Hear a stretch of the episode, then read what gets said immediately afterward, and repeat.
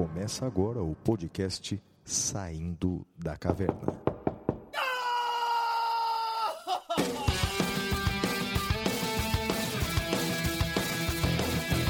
Com Guilherme Madeira, Fala galera, sejam bem-vindos, sejam bem-vindas. Flávio Martins,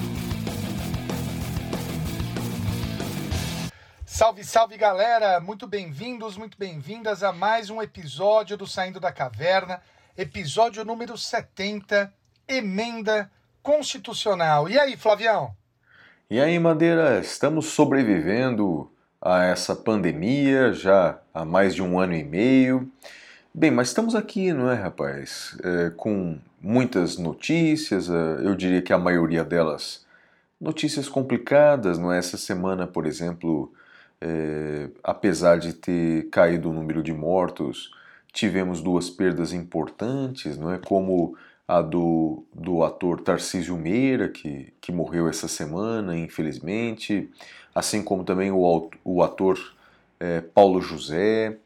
E é uma pena, né, Madeira? Porque daí a gente vai perdendo, é, além de amigos, além de familiares, a gente vai perdendo ídolos, né? A gente vai perdendo pessoas que marcaram nossa história, não é?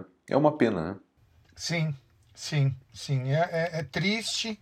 É, triste também o que fizeram com a morte dele, né? Para Ah, querer pois é. falar das vacinas, é uma tristeza isso. Eu vejo agora, Flávio, que a, acho que foi o FDA, salvo engano, que aprovou um reforço de dose para quem é imunossuprimido, está em tratamento de câncer, tem HIV.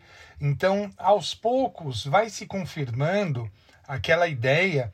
Ó, tá aqui, ó, transplantados, pacientes em tratamento de câncer, imunossuprimidos e portadores de HIV. A aplicação de uma terceira dose da vacina contra a Covid. E veja que não, não fala nem qual vacina, né? Mas sim eh, as pessoas que irão tomar, independentemente das que tenham tomado anteriormente. Então, me parece que gradualmente vai se confirmando aquela ideia de que vai ser incorporado no calendário mesmo vacinal ah, a vacina contra a Covid, né? Vai ter que ser uma constante para a gente. É, e Madeira, olhando essa situação é, brasileira, eu acho que dá para olhar o copo meio cheio e o copo meio vazio.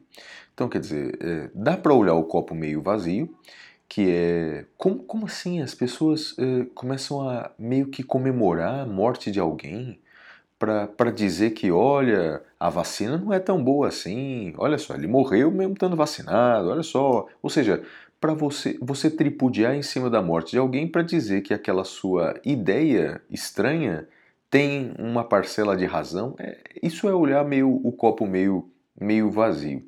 Mas acho que dá para olhar o copo meio cheio, Madeira, porque, veja, as pessoas aqui no Brasil, mesmo aquelas que se declaram anti-vacinas, a maioria delas está lá na fila para se vacinar também. No Brasil, mais de 90% do, do, dos brasileiros querem se vacinar. E olha Sim. que muitos deles são anti-vacina. Não é?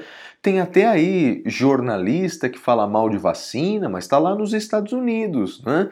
Pra, pra, e já, já foi um dos primeiros a se vacinar. E assim por diante. Quer dizer, é, até os anti-vacinas brasileiros estão na fila da vacina.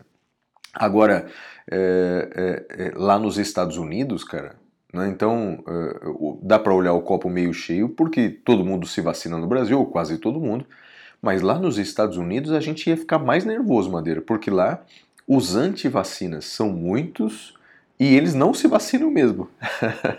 eles não se vacinam, é um problema seríssimo lá nos Estados Unidos. Sim, sim. Ah, mais do que aqui, né? Aqui é o que Muito você mais. falou. As pessoas querem se vacinar. Então, ah, nesse ponto, fica aí o- o- o- os parabéns para todos os governos anteriores né, que incentivaram a vacinação.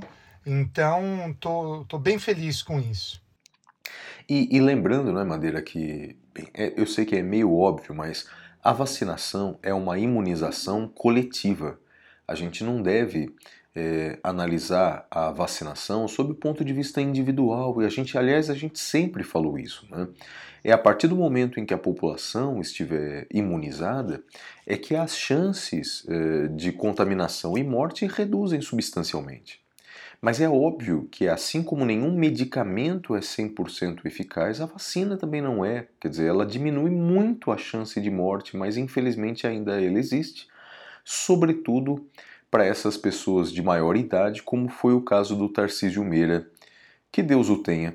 Mas esse tipo de pessoas, é, elas morrem apenas em parte, não é? A obra delas permanece e vai ficar aí eterna para todos nós, não é? É isso desde aí. Que não, desde que não pegue fogo na Cinemateca. é isso. Bom, bora lá então para os nossos. Ah, só uma coisa antes.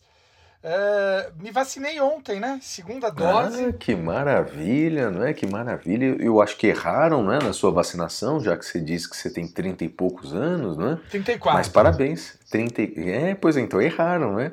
Erraram é, uma coisa lá, sensacional. Feliz com o erro, né? Não, eu é. vi um comentário que você é, respondeu uma pergunta no Twitter lá. Com qual idade você teria nas próximas Olimpíadas, as Olimpíadas de Paris? Você disse 34. Eu falei, pô, é o Benjamin Button? Impressionante. É, Cada ano o cara tá mais novo. né? Eu tenho 34 hoje, daqui 3 é. anos eu tenho 37. É isso, Madeira, no seu sonho. Ou no seu aplicativo aí que fica Aliás, mentindo pra você. Flávio, é. só uma coisa, né? A gente não, não, não falou no programa passado, porque eu acho que dá azar. Parabéns, né? Você fez aniversário no dia 11 de agosto. Ah, então, meus exatamente. parabéns aí. Muito obrigado. Muito obrigado. Eu, ao contrário de você, não minto quanto à minha idade, não. Estou com Quantos 44. Anos você tem? 44. 4. Pô, é, 4.4, assim, viu? Corpinho, é, corpinho de 46, tô, tudo bem. Muito bem, então vamos agora para o primeiro bloco, que é o Correspondentes da Caverna. Até já. Correspondentes da Caverna.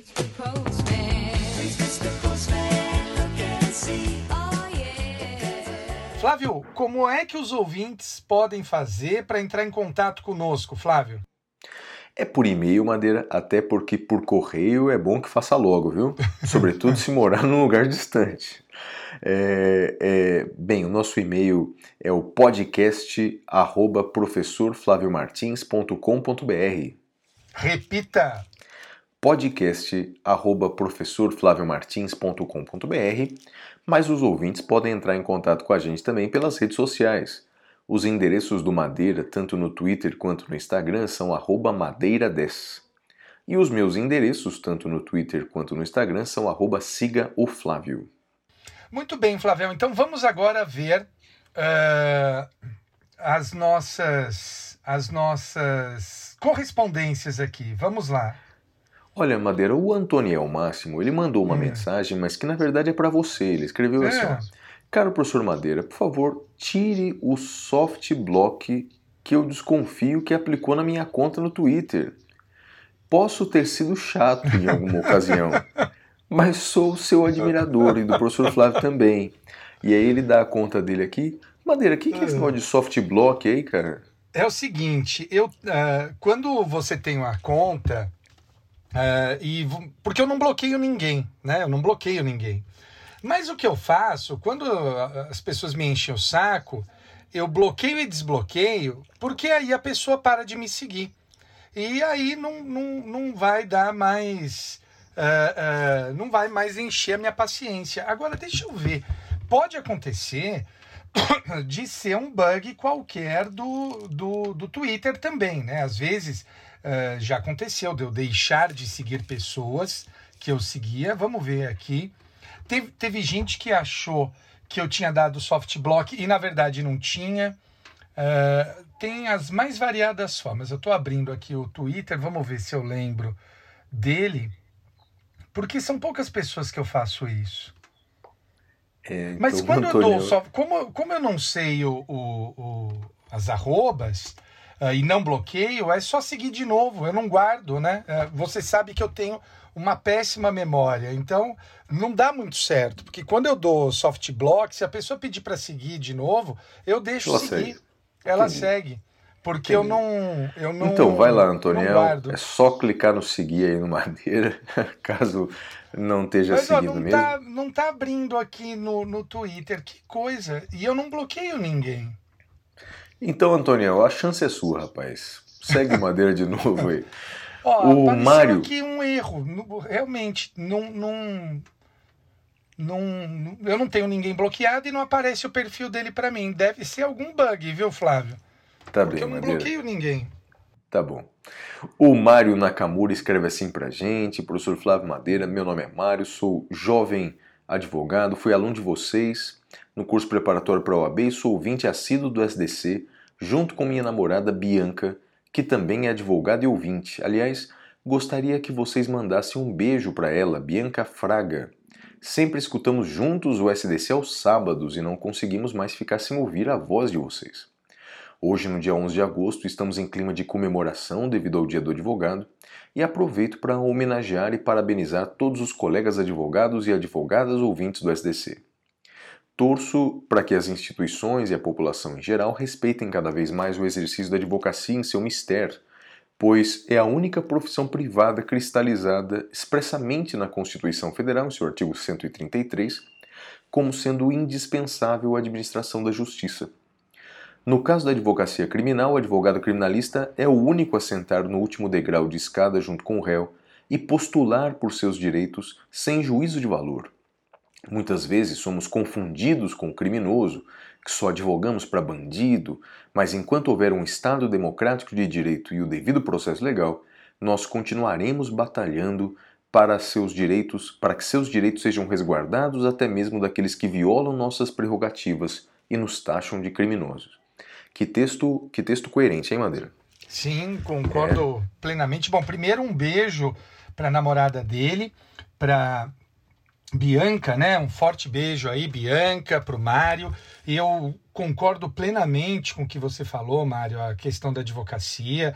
Acho que, é, ainda que não estivesse escrito isso no texto constitucional, ela é essencial à administração da justiça, não, não, não tenho dúvidas disso. E, e aí ele faz, eh, eh, sem, sem querer me alongar, gostaria de saber se os professores já fizeram o famoso dia do pendura. Já fez, Madeira? Já Flávio- comeu em algum lugar e saiu sem pagar ou não? Você sabe que eu No dia sou, 11 de agosto? Eu sou super. eh, eu- sempre tive muita, muita dó dos comerciantes e tudo mais, né? Então, eh, só para o nosso ouvinte entender, o, o dia do Pendura surge lá com os alunos da São Francisco, que no dia 11 de agosto tem várias teorias sobre histórias sobre a origem do pendura, mas enfim, eh, surge lá, o pessoal vai, come no restaurante e sai sem pagar. Existe esse pendura tradicional, que você chega lá, come, daí você, eh, no final, avisa que é o pendura, canta a musiquinha, paga os 10% do garçom e vai embora. Esse eu nunca fiz.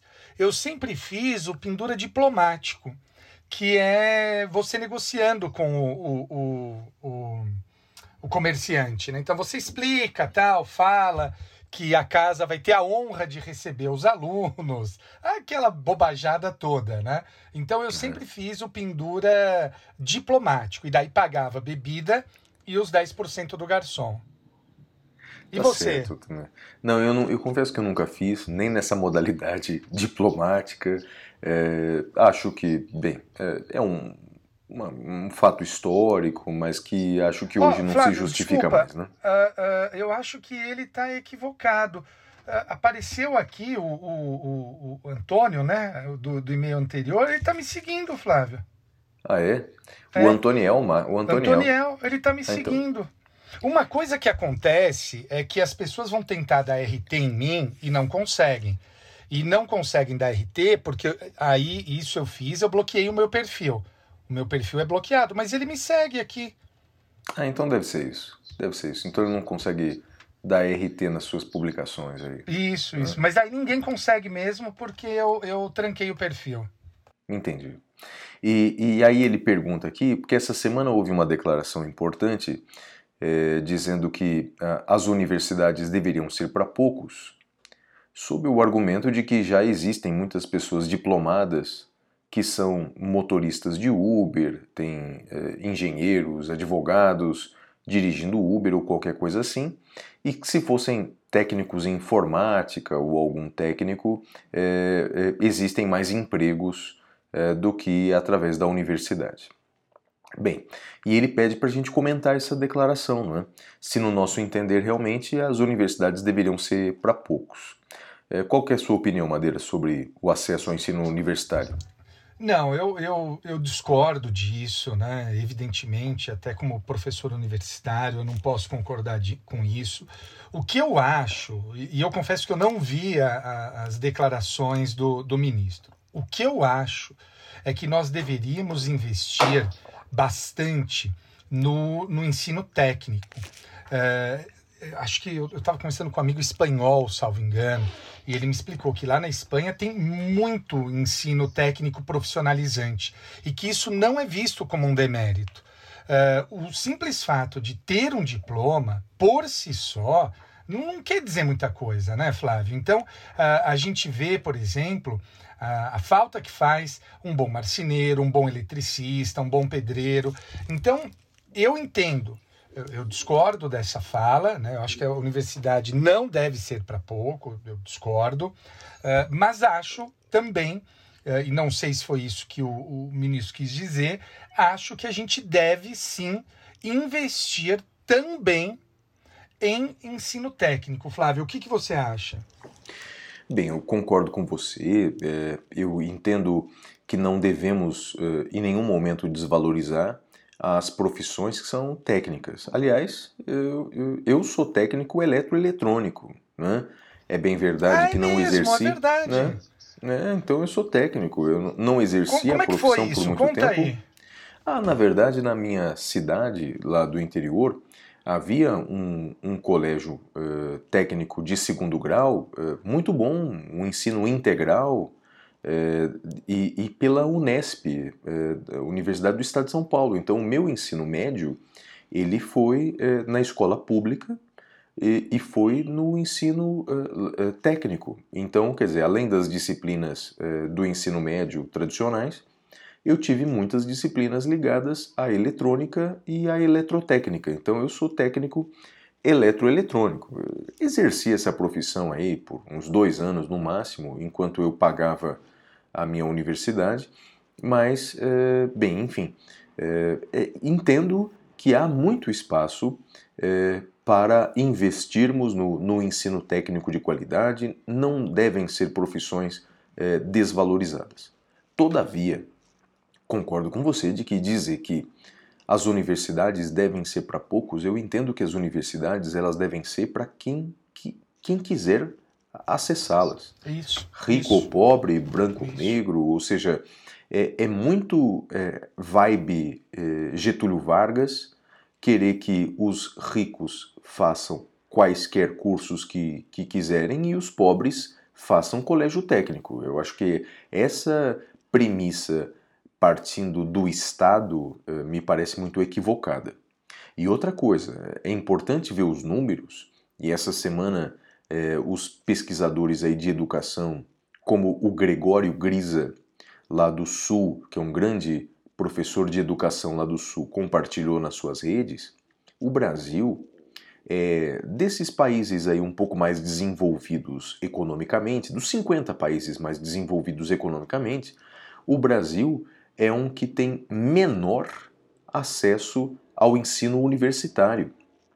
Se você pegar, por exemplo, o Uruguai, bem, que é sempre objeto do nosso carinho e um pouco da nossa inveja, mas no Uruguai é, o acesso ao ensino universitário gratuito é gigantesco. Enquanto no Brasil a gente sabe que uma pequena parcela do ensino universitário é público, a grande parte do ensino universitário é privado e por tudo isso ele já é de acesso de uma minoria, né? uma minoria da população brasileira tem aí, sobra por mês, cerca de mil reais para pagar a faculdade sua ou do filho. Então, enfim, o acesso universitário já é realmente é, restrito para a maioria da população brasileira. Querer restringir ainda mais é, é um grande equívoco.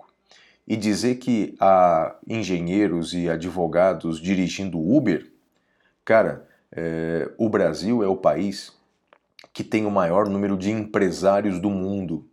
É que se leva em conta que um motorista de Uber ou entregador do iFood é um empresário individual. Isso se chama subemprego. Subemprego. Então o Brasil é, é um país de subempregados, de pessoas que trabalham com essas atividades de fato para sobreviver. E culpá-las por isso, ou culpar a educação por isso, eu creio que é mirar no inimigo errado, Madeira.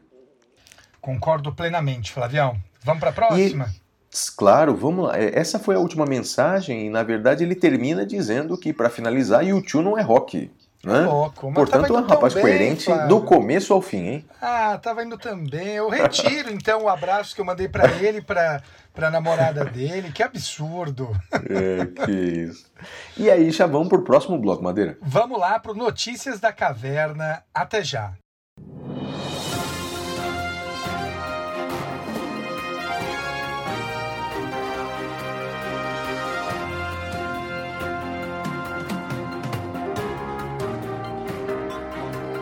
Notícias da Caverna. Bem, Madeira, a primeira notícia da caverna é que a Câmara dos Deputados concluiu nesta semana, na quinta-feira, dia 12, a votação de uma nova reforma trabalhista, mudando uma série de regras para os trabalhadores. O texto base tinha sido aprovado no início da semana e os deputados agora concluíram os respectivos destaques. Madeira, veja algumas das principais mudanças dessa nova reforma trabalhista. Ela cria uma modalidade de trabalho sem direito a férias, 13 terceiro salário e fundo de garantia. E cria uma outra modalidade de trabalho, essa eu, é, é rir para não chorar, Madeira. É uma modalidade de trabalho sem carteira assinada e sem direitos trabalhistas e sem direitos previdenciários. Na verdade, então você vai perguntar: o trabalhador ele vai fazer o que além de trabalhar? Bem, ele vai receber uma bolsa e vale transporte. Madeira, então, é, a Câmara dos Deputados acaba, acaba de aprovar essa reforma trabalhista, a matéria vai para o Senado, né? e eu imagino que ela vai ser aprovada por lá também, viu, Madeira? A ideia, é, o argumento é que com isso sem direitos trabalhistas, né, apenas recebendo uma bolsa e o vale transporte, haverá é, é, maior chance de que os empregadores contratem mais funcionários. Afinal de contas, vai ser muito mais barato para contratar. Né? Esse é o argumento. O contra-argumento é que, veja, é, nós, estamos, é, nós estamos sacrificando de fato os mais pobres. Né? Nós estamos, de novo, nós estamos sacrificando os mais pobres. E veja que essa medida não é uma medida temporária tomada no início da pandemia. Essa é uma medida tomada agora em agosto, quando é, metade da população brasileira já tem a primeira dose, pelo menos. Né? Ainda caminha lentamente, mas existe uma luz no fim do túnel de retomada da economia.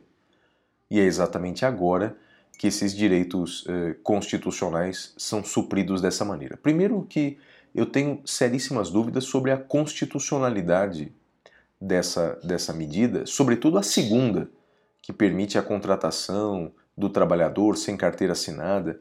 Basicamente, o que a Câmara está fazendo é transformar grande parte dos trabalhadores em entregadores de iFood, de motoristas de Uber que não têm direito trabalhista nenhum, Madeira. É isso. Flávio, tem um episódio do Porta dos Fundos chamado TED Talk, T-E-D espaço T-A-L-K, TED Talk, uh, que fala justamente isso, né? Eh, eles chamam um, um, um empresário para refundar o Brasil e ele veja, eles fizeram isso há dois anos. Né? E, e, aí esse empresário fala que ele está criando o New Slave, uh, o novo escravo. Então, se vocês digitarem Porta dos Fundos New Slave no YouTube, é o primeiro que sai, é o TED Talk. Eu, eu fico chocado, né? Eu fico absolutamente chocado, preocupado. o futuro que essas pessoas vão ter. E mais, o que me choca é lembrar que eu já vi esses argumentos na boca de conhecidos, né? dizendo: ah, é melhor ter emprego do que não ter emprego nenhum, com todos os direitos. É chocante, é chocante. Assim, é, é o terror pela falta de emprego está vencendo e está tirando toda a racionalidade das pessoas, Flávio. É, eu vi argumento na internet dizendo assim: não, essa medida é muito boa, vai sobrar mais dinheiro para o trabalhador. Ô, louco, rapaz. que dinheiro para o trabalhador, rapaz. Eu, eu não sei se é, se, é, se é má fé, se é ignorância, seja o que for, é uma tristeza. Eu acho que não, eu acho que é uma frase do Carl Sagan. Você sabe que lá no, no podcast do Detrator, toda semana eu, eu, eu tenho um bloco que é a frase da semana, né? Uhum. E a frase dessa semana foi o seguinte, Madeira, diz que é, o, o, o, o fanático, não adianta tentar convencer um fanático, porque ele não se baseia nos fatos. Ele se baseia na fortíssima crença, na fortíssima vontade que ele tem de acreditar naquilo. Então não adianta, cara. Fatos não vão, não vão adiantar. Para algumas pessoas, é, elas acham que realmente acabar com direitos trabalhistas é a solução para a economia. É isso. É isso. Vai para sua notícia. Bom, minha notícia é uma notícia interessante, Flávio, sobre prerrogativa de função e busca e apreensão. É, existe uma deputada federal que está sendo processada na Justiça Federal do Piauí. E é, o juízo da terceira vara federal do Piauí determinou busca e apreensão no gabinete parlamentar e na residência dessa deputada federal, é a deputada federal Regiane Dias. Uh, foi feita uma reclamação por ela e a reclamação 42448 e o ministro Edson Fachin negou o seguimento a esta reclamação. Ele disse o seguinte: olha, o foro por prerrogativa de função se aplica apenas em relação a atos praticados durante o exercício do cargo e em razão da função desempenhada. Por isso, não há problemas para a expedição do mandado de busca e apreensão pelo juízo de primeiro grau.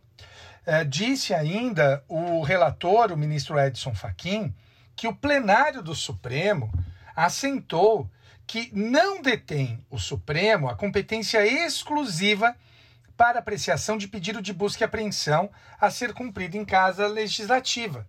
E isso representaria extensão imprópria da prerrogativa de foro conferida aos membros do Congresso Nacional a locais públicos. Então, ele negou seguimento à reclamação. Interessante, né, Flávio?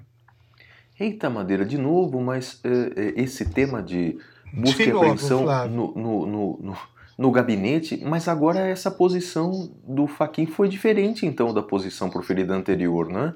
Foi. Não teve uma decisão no, do, no, quanto ao gabinete do senador José Serra, em que o Supremo entendeu que, eh, em se tratando de gabinete do parlamentar, deveria ser o STF que, que deveria eh, eh, conceder o mandado de busca e apreensão. E, aliás, eu até concordava com isso. Você, eu acho que discordava, né? Eu discordava, eu discordava. Agora, parece que muda de, de posição o Supremo Eita. e passa a me acompanhar, né? Eita, Madeira, é difícil. Na verdade é que mudou o ministro. então, na verdade, cada ministro está decidindo de um jeito. Falando em José Serra, é, desejar saúde para ele, né? Quer dizer, foi sim. aí detectada o, sim, detectado sim. o mal de Parkinson, então que, que, que tenha que consiga Aliás, ter ele uma, é o motivo de uma divergência nossa, né? que eu uso de exemplo para dizer por que, que eu discordo de você, né? É aquela questão de quem pode ser nomeado ministro. Né? É Sim. que é, eu entendo que para ser nomeado ministro de qualquer área, ou você tem que ter experiência naquela área, ou na administração pública.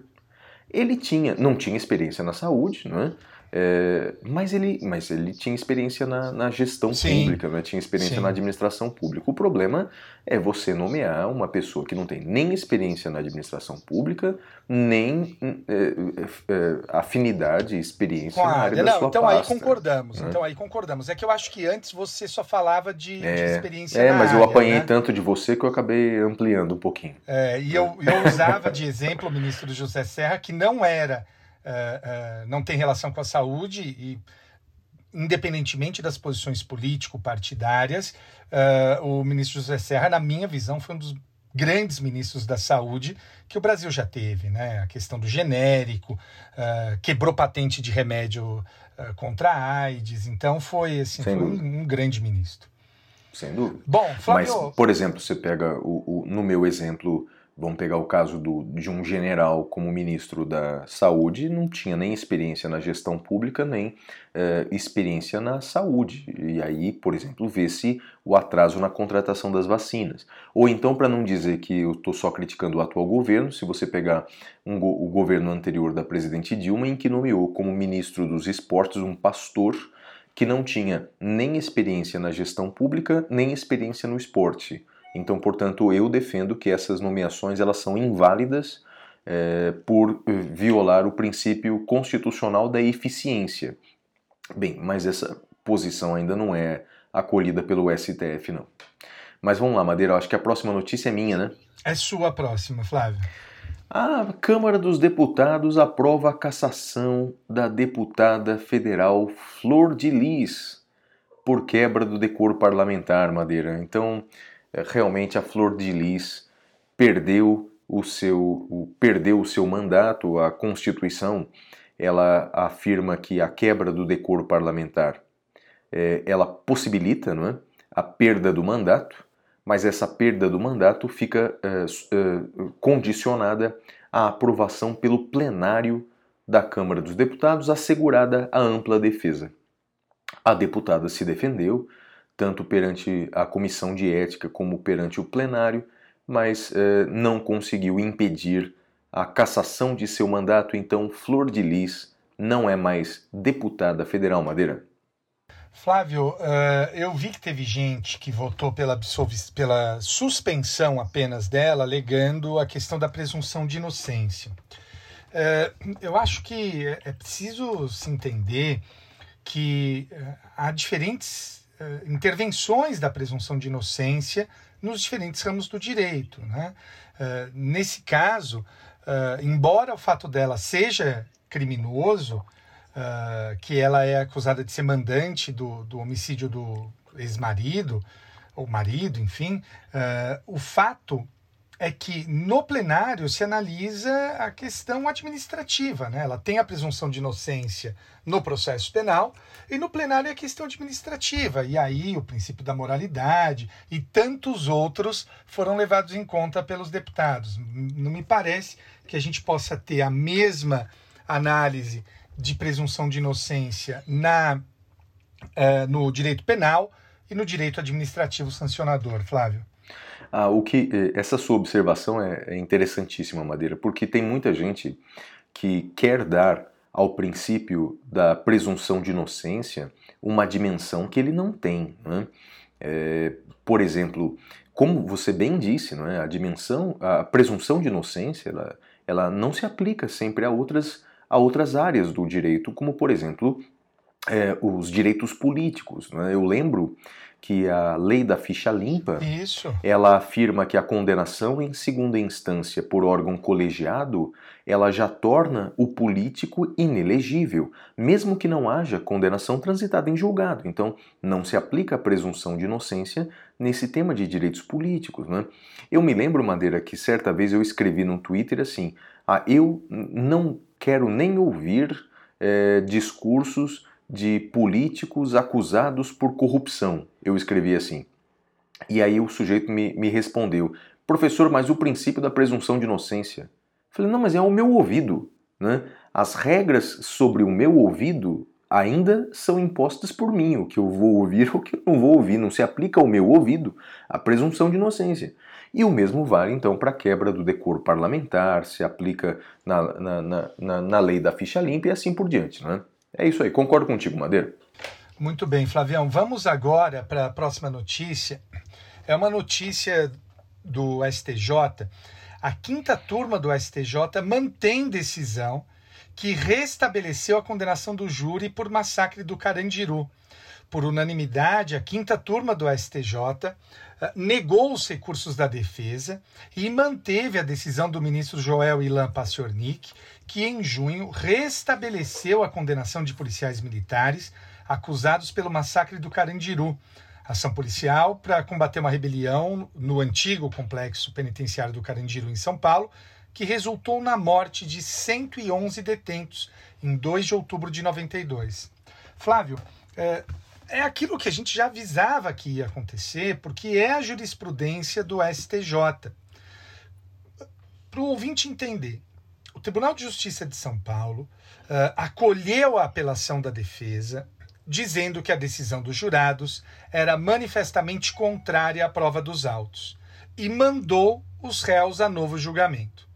Quando eu vi aquilo, eu ainda falei: olha, uh, há grandes chances de reforma no STJ, porque o STJ entende como essa questão de decisão manifestamente contrária à prova dos autos. Se há duas versões, ambas amparadas pela prova dos autos, e os jurados acolhem uma delas, então não é decisão manifestamente contrária à prova dos autos. E foi o que aconteceu. Então, o STJ aqui simplesmente uh, manteve a sua, a sua jurisprudência uh, pacífica até o momento. Flávio.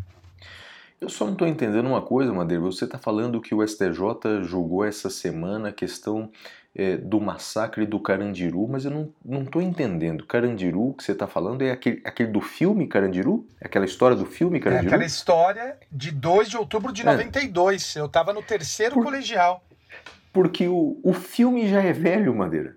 O, veja, houve um, um, crime, houve um massacre na penitenciária do Carandiru. Sobre esse massacre fizeram um filme. O filme já é velho. Imagine o crime. Rapaz, que coisa. Estamos em 2021 e esse tema ainda está sendo julgado, rapaz. É Lembro uma frase de Rui Barbosa: Justiça que tarda não é justiça. É isso, Flavião. Bem, Madeira, minha próxima notícia, falando em injustiças ou não, olha, Câmara dos Deputados aprova essa semana a coligação partidária eh, nas eleições proporcionais.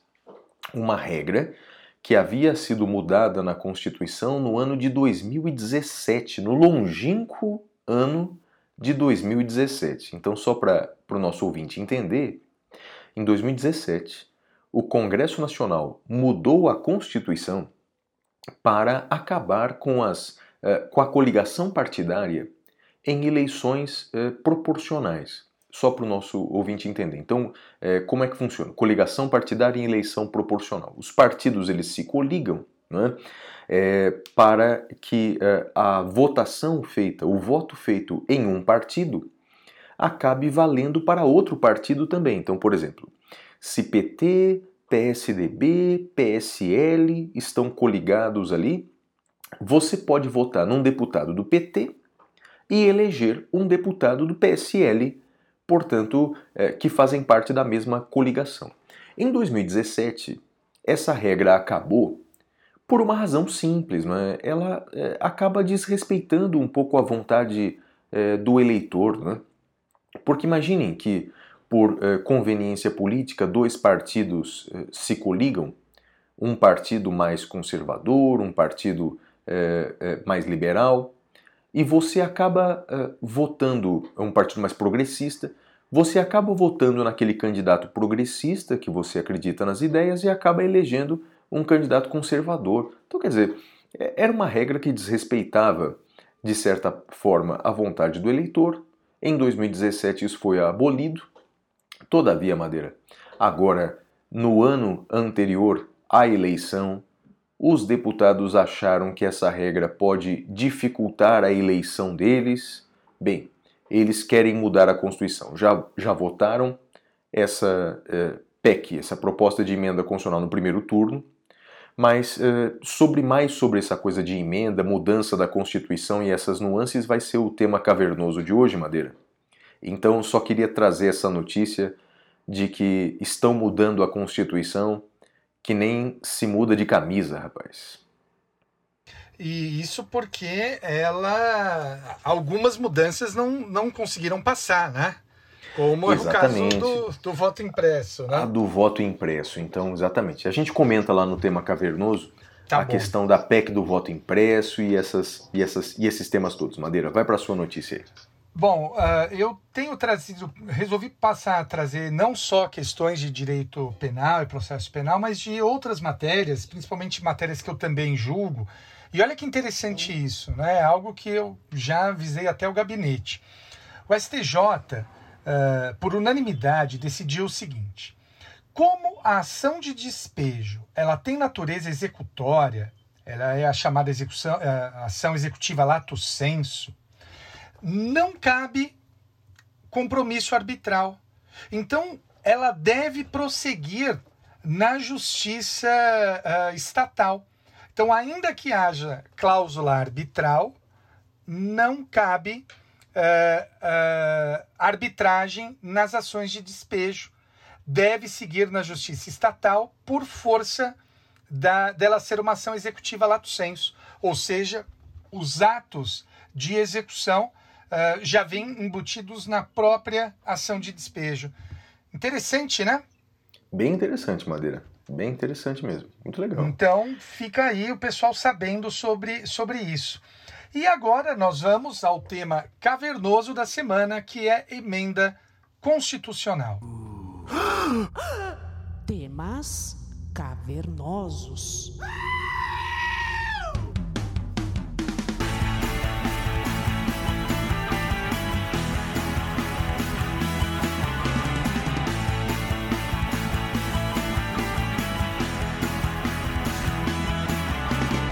Amigos, o tema dessa semana é o tema da emenda constitucional. Nós temos tido ah, aí avanços no sentido de mudanças constitucionais, avanço não no sentido de progresso, mas necessariamente de progresso, mas no sentido de que um desejo de reforma constitucional. E o Flávio, como professor da matéria, vai explicar para a gente como se muda a Constituição, por que se muda a Constituição, qual é o sentido de se mudar a Constituição e por que, que deve ser difícil mudar a Constituição ah, na forma como é no Brasil. Flávio, é com você. Vamos lá, Madeira. Esse tema é um tema é, muito importante, um dos mais importantes dentro do direito constitucional, não é? Então, bem, primeiro, é, a Constituição brasileira, ela pode ser alterada, ela pode ser modificada, ela pode ser aperfeiçoada. Esse é um mecanismo natural na grande maioria das constituições. Eu diria que na nossa história inteira, na nossa história constitucional inteira, nós só tivemos um pequeno período de quatro anos em que a Constituição não podia ser alterada, a Constituição era imutável. E foi bem no comecinho. Foi com a Constituição de 1824, nos primeiros quatro anos havia uma cláusula de imutabilidade é, por quatro anos. Mas tirando então esse pequeno período, durante toda a nossa história constitucional, a Constituição ela pode ser é, modificada ela pode ser aperfeiçoada. Todavia, sempre eh, existiu no Brasil eh, um procedimento mais rigoroso para essa reforma. Né? É por isso que a gente chama a Constituição brasileira de Constituição rígida. Então, por exemplo, a Constituição de 88, para ser alterada, a, ela precisa, eh, a emenda constitucional, ela precisa ser aprovada nas duas casas do Congresso Nacional, Câmara e Senado. Ela precisa ser aprovada em dois turnos, ou seja, a votação precisa ocorrer duas vezes, tanto na Câmara quanto no Senado. E o quórum de aprovação é um quórum bastante qualificado, é um quórum de três quintos dos parlamentares. Então, nessa semana, houve a chamada PEC do voto impresso, e na votação na Câmara dos Deputados, na primeira votação, Embora o maior número de deputados tenha votado favoravelmente à PEC do voto impresso, essa PEC não foi aprovada porque não atingiu o quórum de 3 quintos. Então, fazendo as contas, né, é, quanto dá 3 quintos? A Câmara dos Deputados tem 513 deputados federais. Se nós multiplicarmos por 3 e dividirmos por 5, portanto 3 quintos, vai dar 307, alguma coisa, a gente arredonda para 308. Então eram necessários 308 eh, deputados e, e, e não chegou a esse número, foi 200 e alguma coisa. Então a Constituição não mudou eh, nesse ponto. Todavia, Madeira, o que a gente tem visto eh, com muita frequência é que quando é, o assunto é do interesse da classe política, especialmente quando a classe política ela tenta se perpetuar no poder de alguma forma, muda-se a Constituição muito facilmente. É o que aconteceu agora com essa história da emenda da coligação partidária. Então, no caso da coligação partidária, é, provavelmente é, vão mudar a Constituição, se isso passar no Senado, vão mudar a Constituição, e o interesse não é o interesse é, popular, o interesse não é, é o interesse do, do sistema político como um todo, é interesse dos políticos. Então, quer dizer, isso nós chamamos é, de constitucionalismo abusivo. É você mudar a Constituição para favorecer os detentores do poder para favorecer a classe política. E isso é extremamente lamentável, Madeira, como é, estão usando no Brasil esse poder reformador, esse poder constituinte reformador, como ele vem sendo utilizado para prestigiar a classe política. Existem alguns países, Madeira, em que toda mudança constitucional tem que passar pela aprovação popular. Ou seja, existem alguns países em que a mudança da Constituição é algo tão importante, mas tão importante, que ela precisa ser, portanto, é, é, referendada é, pela consulta popular posterior. É, eu, eu acho que você tem opinião contrária a isso, né? Mas eu começo, viu, Madeira, a ver com bons olhos essa alternativa, viu? Porque, de fato, talvez seja uma pequena alternativa, uma pequena eh, maneira de conter esse constitucionalismo abusivo, que é a classe política mudar a Constituição em seu próprio favor, viu, Madeira? Qual que é a sua opinião sobre isso? Ah, Flávio, a gente já debateu isso, né? Eu confesso que hoje eu, eu acho que a gente, algumas matérias deveriam sim ser submetidas a, a um controle popular eu, eu começo a, a caminhar talvez para uma posição intermediária entre o que você sustenta uh, e o que eu sustentava. Eu acho que talvez um, algumas matérias, notadamente envolvendo privilégios políticos, talvez deveriam ser submetidas a uma confirmação popular. O que, que, você acha? Tem algum lugar que é assim, você sabe? Ah, é, na América do Sul, Madeira, eu tenho certeza que alguns países. Eu tô com medo de errar os, os, uh, os nomes dos países, mas, mas eu tenho a, absoluta desculpa. certeza que aqui na América do Sul a gente tem pelo menos duas constituições que exigem isso. Eu vou chutar. Mas a Bolívia minha pergunta, e Colômbia. Só para deixar mais claro, a minha pergunta ah. é, é, consulta popular obrigatória em determinados isso. temas. Isso, isso. Ué, pra você ter uma ideia, no meu livro tem até uma tabela sobre isso. Então, portanto, se olhar lá no meu livro, vai ter uma tabelinha dizendo tá que países adotam isso. É que eu não lembro de cabeça quais tá são, bom, mas tá com bem. certeza alguns sim. É, porque Madeira, de fato, é, é, lamentável ver isso, não é? Quer dizer, você é, é, é, tem cada vez mais um desprendimento da classe política do interesse popular, não é? Total, total. Total, e, e isso é muito preocupante. Muito preocupante. É, concordo contigo, Madeira. Mas vamos lá, vamos falar de amenidades agora. Qual que é o próximo bloco? Bom, então vamos agora ao próximo bloco, que é o Pintura Rupestre. Até já, amigos!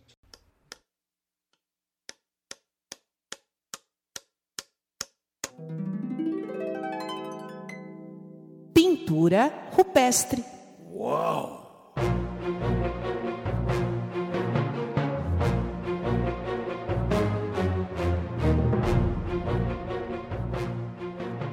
Madeira, minha dica cultural da semana vai ser para o episódio de reencontro dos Friends. Opa! Depois de 17 anos em que a série acabou, depois de 17 anos, houve é, um reencontro, um episódio de reencontro entre os atores. Esse episódio está disponível nessa nova plataforma de streaming HBO Max. É um episódio de pouco mais de uma hora, mas é um episódio muito bonito, Madeira, porque, é, bem, todos os atores se emocionam, raramente eles se encontravam depois do fim da série. É um episódio em que é, dois é, atores ali, a Jennifer Aniston e o ator que faz o Ross, como é que chama mesmo? David Guilherme Swimmer. Madeira. É. então ali eles disseram que tinha um clima e parece que tem novidade aí, Madeira. Como é que é o negócio? Olha, Flávio, eu, eu, eu vi o pessoal comentando aí que, que nós estaríamos namorando. Eu, eu peço que o pessoal respeite aí a nossa privacidade. A gente está se redescobrindo e, e, quando, quando for o momento, a gente, se a gente se sentir à vontade, a gente vai falar isso em público, Flávio. Tá certo, Madeira, muito bem. E qual que é a sua dica cultural? Olha, uma série que começa hoje, 13 de agosto, a segunda temporada, uh, que se chama Modern Love. Uh, é uma série que tem na Amazon Prime. É uma série muito bacana, Flávio. Você já assistiu? Não. É legal são, mesmo? São episódios independentes, histórias de amor, bem, bem interessantes. Eu, eu recomendo. Modern Love na Amazon Prime. Legal, Madeira. Legal, vou assistir. Então e vamos para o próximo bloco. Pro próximo, né? Que é o bloco Pasme Excelência.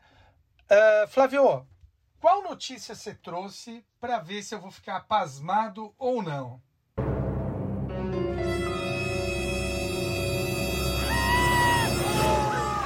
Pasme Excelência.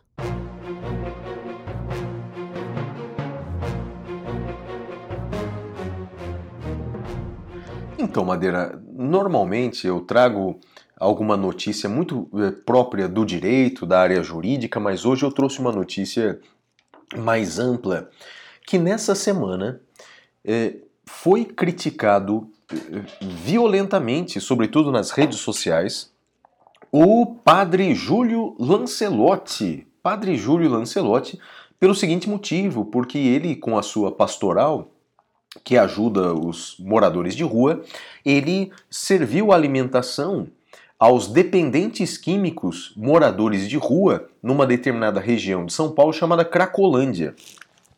E aí ele foi muito criticado, inclusive por uma deputada estadual, e principalmente por ela, dizendo que ao dar um prato de comida para os moradores de rua dependentes químicos, ele estaria estimulando a criminalidade e a dependência química, Madeira. Então, portanto, um homem foi até as ruas, o Padre Júlio, para dar alimento aos moradores de rua dependentes químicos e foi criticado por isso, Madeira. E aí, pasma ou não pasma? Ah, eu tô pasmado, Flávio, eu tô pasmado, assim, uh, uh, eu, eu acho que as pessoas estão tão muito, tão muito surtadas, estão... Eu sei lá o que, que aconteceu, Flávio. Em algum lugar a gente pegou uma rota errada. Uh, vi pessoas dos mais variados campos, tá? Não só do campo conservador, também gente do campo progressista criticando o Padre Júlio. Uh, eu gostei de um tweet que eu vi, uh, acho que foi do Carapanã, que ele falou o seguinte: fala da minha mãe, mas não fala do Padre Júlio. Uh, é isso, assim, é, é, é chocante. As pessoas. eu acho que talvez um dos grandes males dos nossos tempos modernos sejam as redes sociais, Flávio. Uh, as pessoas perdem a noção ao falar. Eu vou te dar um exemplo. Tem uma moça que eu sigo no, no Instagram, ela se chama Paola Carrijo. Cara, corredora amadora, uh, ela mudou de carreira, ela era do MP, uma moça trabalhadora, uh, agora ela trabalha só como digital influencer. E é uma moça que malha há muito tempo, ela treina há muito tempo e posta fotos uh, dela, dos treinos. E aí ela fez um post mostrando os ataques que ela sofre, das pessoas falando que ela fez lipo, fez isso, fez aquilo. E, e veja, Flávio, ainda que ela tivesse feito, que não é o caso, ainda que ela tivesse feito, eu gostei do, do título do, do, do, do, da postagem dela não julgo o corpo de ninguém, né? mas as pessoas hoje principalmente nas redes sociais, elas são isso, né? É, elas é, perderam o humor, perderam a leveza, é, ficam todas julgando e aí acabam cometendo esses esses disparates, né? Olha, como disse o Carapanã, acho que foi o Carapanã, fala da minha mãe, mas não fala do Padre Júlio, né? É, é absurdo, Flávio. Eu pasmei. Essa, essa eu pasmei. É, consegui então, Madeira. Na verdade, a sociedade brasileira conseguiu pasmar, então. Acho e agora qual que é o próximo? Né? Faz tempo, faz tempo, rapaz. E, e aí, é. o próximo bloco qual que é mesmo? E agora vamos para o Capitão Caverna. Até já, amigos. É a hora do prêmio Capitão Caverna!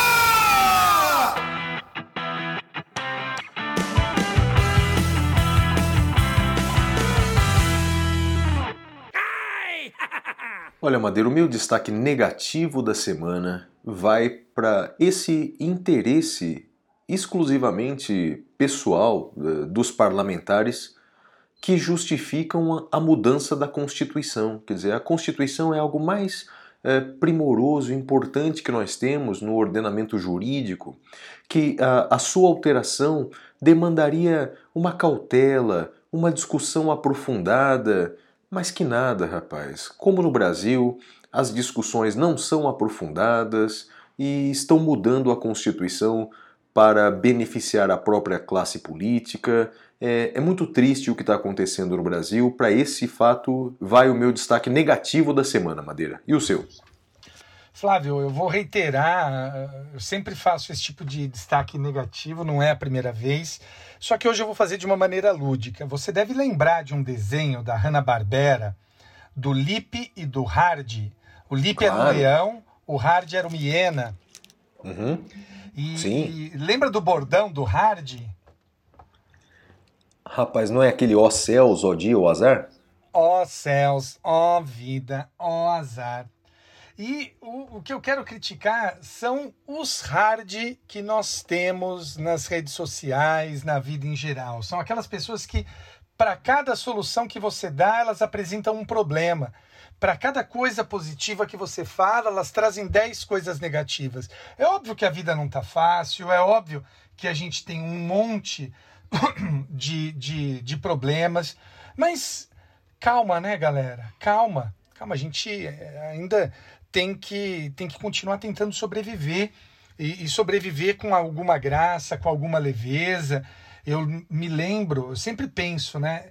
Eu acho que a pessoa que nasceu é, em 1907, 7, deixa eu fazer as contas, é, é a pessoa que nasceu em 1907, essa pessoa é uma pessoa que teve muito azar na vida, né? Porque ela passou a infância na Primeira Guerra, ela passou a, a, a, a, vida adulta inicial dela na Segunda Guerra, teve a crise econômica de 29. Então, assim, essas pessoas têm aí alguma, algum motivo para se queixar, né? E mesmo assim, a humanidade sobreviveu, viveu. Então, vamos diminuir o hard que tem em todos nós, né? Vamos, vamos ser mais lip e menos hard, Flávio.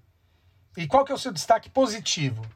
Não, o meu destaque positivo vai para a vida e para a obra desses dois importantes atores brasileiros que nos deixaram essa semana, Tarcísio Meira e Paulo José.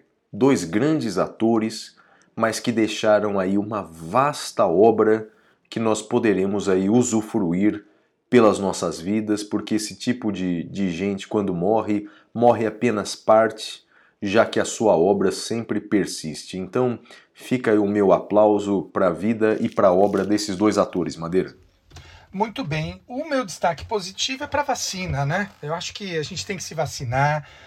Temos todos que nos vacinar. E olha, tem uma notícia interessante envolvendo os Estados Unidos. Uh, a Universidade de Indiana, olha que interessante isso, Flávio. Ela obrigou, obrigou que todos os estudantes se vacinassem. E foi movida uma ação na Suprema Corte norte-americana. Caiu para a juíza Amy Coney Barrett, que é aquela que foi indicada pelo Trump. O que, que você acha que ela fez, Flávio? Ah, eu vi a notícia, Madeira. Então, Você viu, né? bem, a, a lógica diria que não, como foi escolhida pelo Trump, deve concordar com as ideias políticas do Trump, deve dizer que o uso, é, que a obrigação da vacinação é, é, é, é seria inconstitucional, uma violação da liberdade. Bem, eu, antes de ler a notícia, imaginei que ela fosse votar assim, mas como é que ela votou, Madeira? Ela negou a liminar, gente. Ela simplesmente negou a liminar, falou: não, não defiro a liminar. Ou seja, nos Estados Unidos, a Universidade de Indiana quis e quer obrigar todos os alunos a se vacinarem e o Supremo, a Suprema Corte de lá negou a liminar. Ou seja, os alunos vão ter que se vacinar, Flávio. Interessante, né? Então, por isso, o, o meu destaque positivo é vacinas, vacinem-se, pelo amor de Deus. É, e nós, eh, no Brasil, a gente quer ensinar, alguns querem ensinar o liberalismo para os norte-americanos, né, rapaz? Meu Deus, hein? Que coisa. É isso, é isso, é isso. é isso, Madeira. Bom, chegamos ao final de mais um episódio. Eu agradeço a presença de todos e todas. Um forte abraço, um beijo para o meu pai, para minha mãe e para você. E para todas as pessoas nas filas das vacinas e principalmente aos funcionários da saúde que estão aí vacinando a população brasileira. Tchau, tchau, gente. Tchau.